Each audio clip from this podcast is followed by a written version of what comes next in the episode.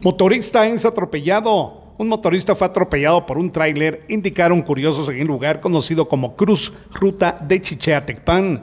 Bomberos municipales departamentales de la estación número 57 se movilizaron hasta el lugar a bordo de la unidad RD 58 para brindarle atención prehospitalaria a Pedro Huarcas de 35 años, quien presentaba golpes en distintas partes del cuerpo. Fue estabilizado y trasladado a la emergencia del Hospital Regional de Quiché.